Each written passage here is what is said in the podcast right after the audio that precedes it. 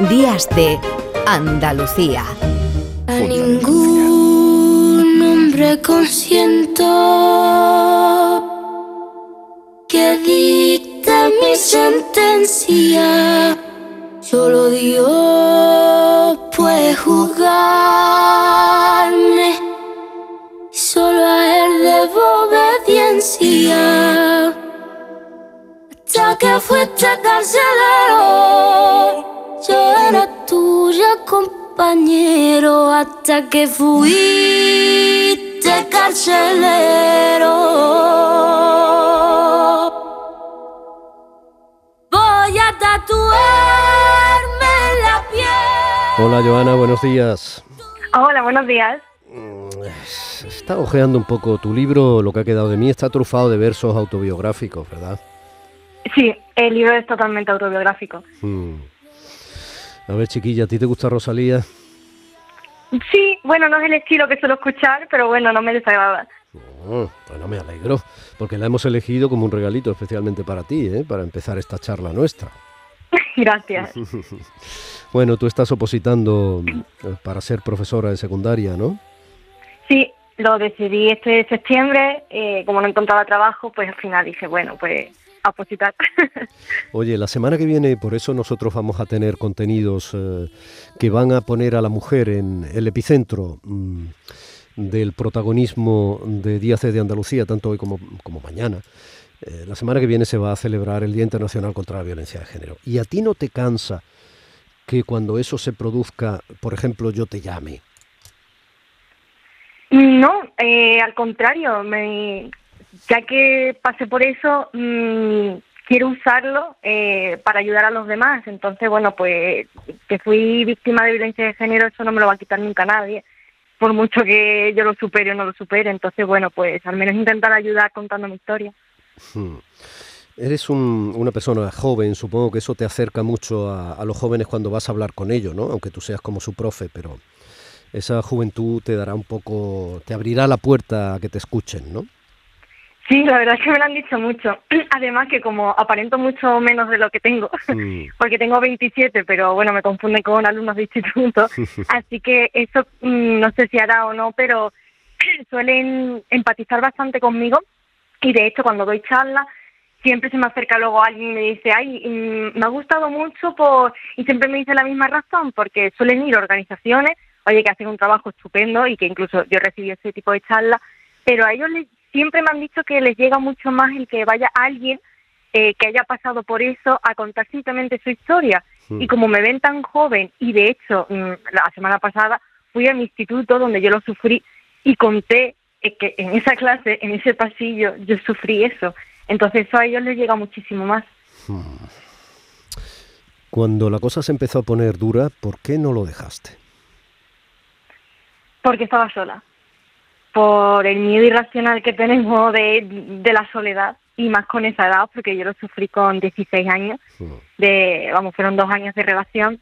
Él estaba en mi mismo instituto, en mi misma clase, empezó a aislarme primero con mis compañeras de clase, luego con mis amigos de fuera, luego en casa. Entonces, cuando ya saben que, que tú dependes de él, porque yo dependía de él en todos los sentidos, ahí ya él sabía que daba igual lo que me hiciese, hasta cierto punto, ¿no? Que, que yo iba a estar con él.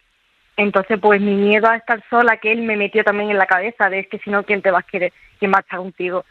Entonces, pues seguía, seguía. Y tenía miedo a estar sin él, a verme sola, mil cosas, inseguridades. Eh, ahora, toro pasado, eh, has tenido la capacidad de racionalizar, reflexionar y darte cuenta de cuál era la situación. ¿Pero tú entonces creías que él te quería? Sí, yo, vamos, y de hecho él me, me fue, vamos, que me puso los cuernos con otra chica del instituto que lo vi el día que hicimos un año, lo pillé besándose con otra en la puerta del instituto y lo dejamos un par de meses y intenté superarlo, decir, bueno, pues ya está tú con esta chica, y luego volvió, me, vamos, me suplicó por favor que volviésemos y, y yo volví porque pensé que me quería. Ya. Hablaste con su madre una vez, ¿no? Sí, yo, bueno, cuando ya estábamos casi, cuando estábamos fatal, antes de, ya por fin ponerle, eh, determinar la relación, ¿no? Pues yo no sabía a quién recurrir. eh, me encontraba muy perdida, yo sabía que algo estaba mal en la relación, que había cosas que no eran normales, pero no sabía, no tenía las herramientas, no, no sabía qué tenía que hacer. Si seguir, si cortar, si ir a la policía, no sabía nada. Y recurrí a la madre porque había visto que un par de cosas en casa entre la madre y el padre que, bueno, eran muy leves, entre comillas, tonterías, pero que a mí me habían resultado también extrañas. Entonces, pues quise desahogarme con ella y en la hora del recreo y después me saltaba la clase y me iba a su casa porque yo sabía que él no iba a estar y que nadie, que estaba ella sola en casa y nos poníamos a, hablar y yo le contaba todo lo que el hijo me estaba haciendo y ella me suplicaba que por favor lo dejase, que dejase a su hijo. ¿Por qué si llevamos años de campañas, eh, hemos escuchado uno de los spots de la Junta de Andalucía hace un momentito, ¿no? Me parece afortunado además el mensaje de este año.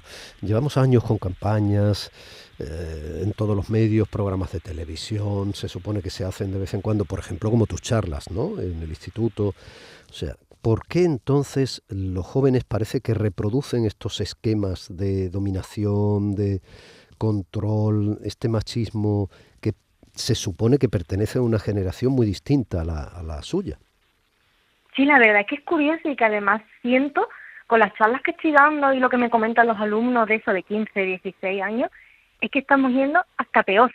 Porque ahora con las redes sociales, claro, yo en, esa, en esos momentos, de eso ya hace 10 años, yo no tenía Instagram, yo, vamos, que no existía.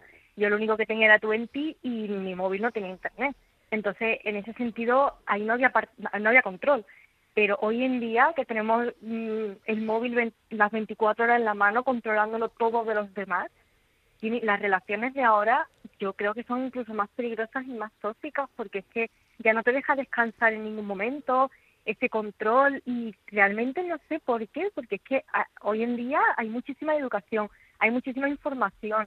Mm, creo que se está haciendo las cosas bien como para que los niños y bueno y gente también mayor, ¿no? siga sufriendo este tipo de cosas. Hmm. Me decías que hablaste con la madre de este chico. ¿Y con tus padres? También, sobre todo con mi madre. ¿Y qué pasó? Mi madre sabía parte de la historia, no todo, porque a ver, mm, cuando yo le contaba algo que era a lo mejor lo más leve, ¿no? Y ella pues se ponía mal, pues yo lo que no quería era que ella sufriese, entonces pues las cosas más fuertes no se las contaba. También dejé de contárselas a mi mejor amiga Cristina porque también lo, estaba, lo sufría, claro.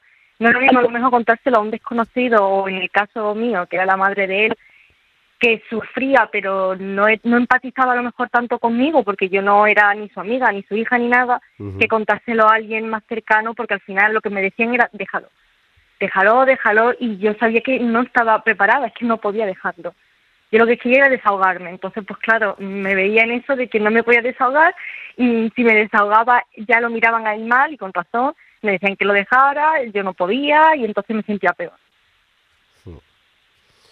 Y esto con 16 años, claro.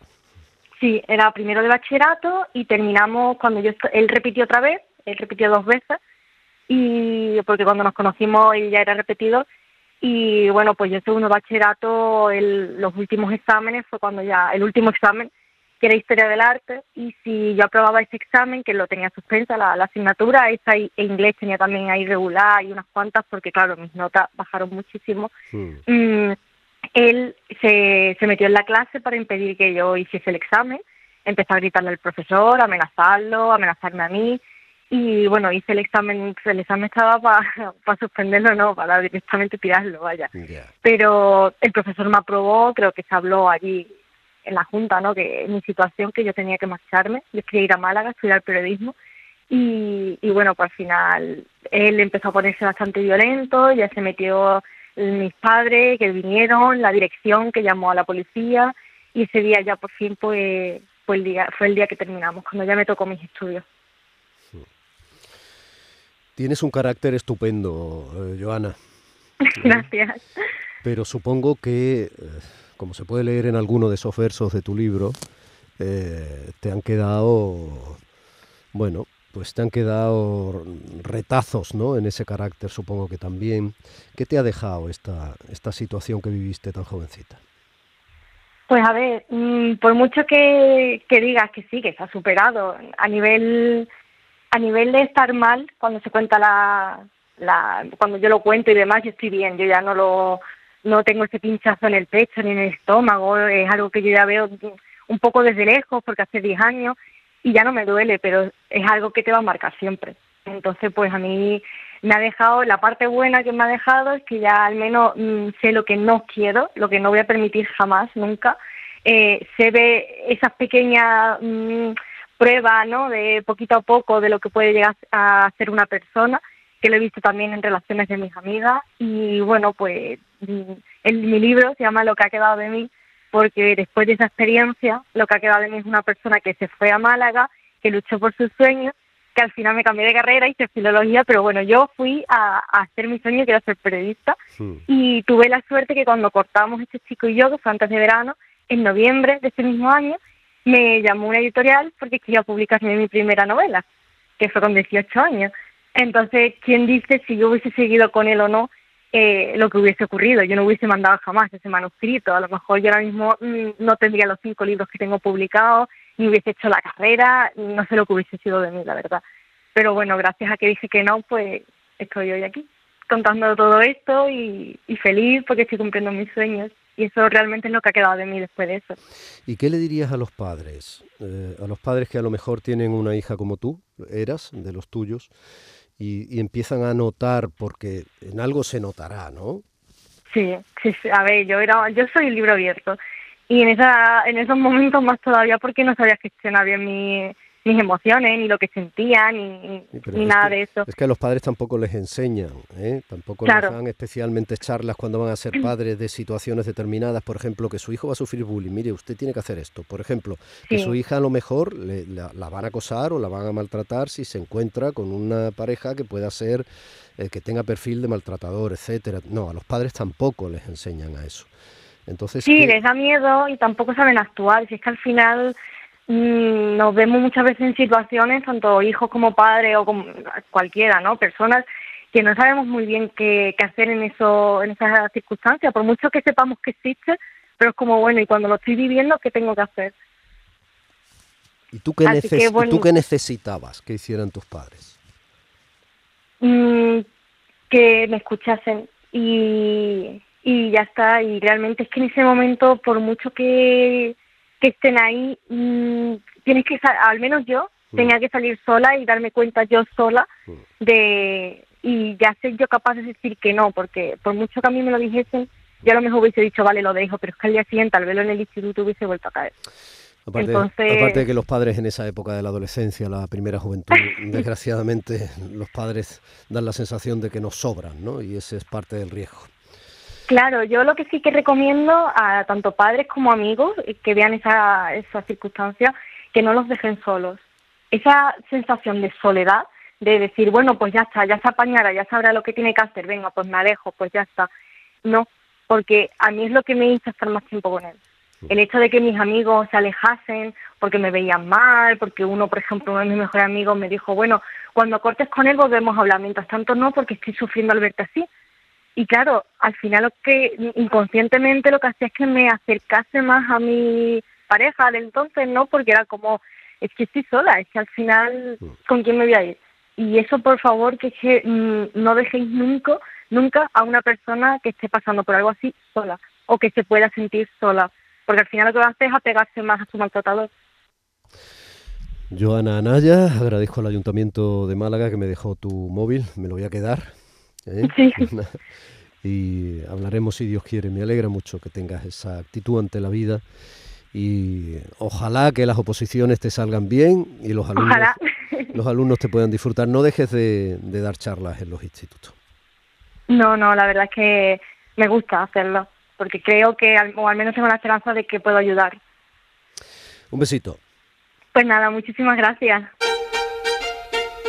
Domi del Postigo en Canal Sur Radio. Días de Andalucía.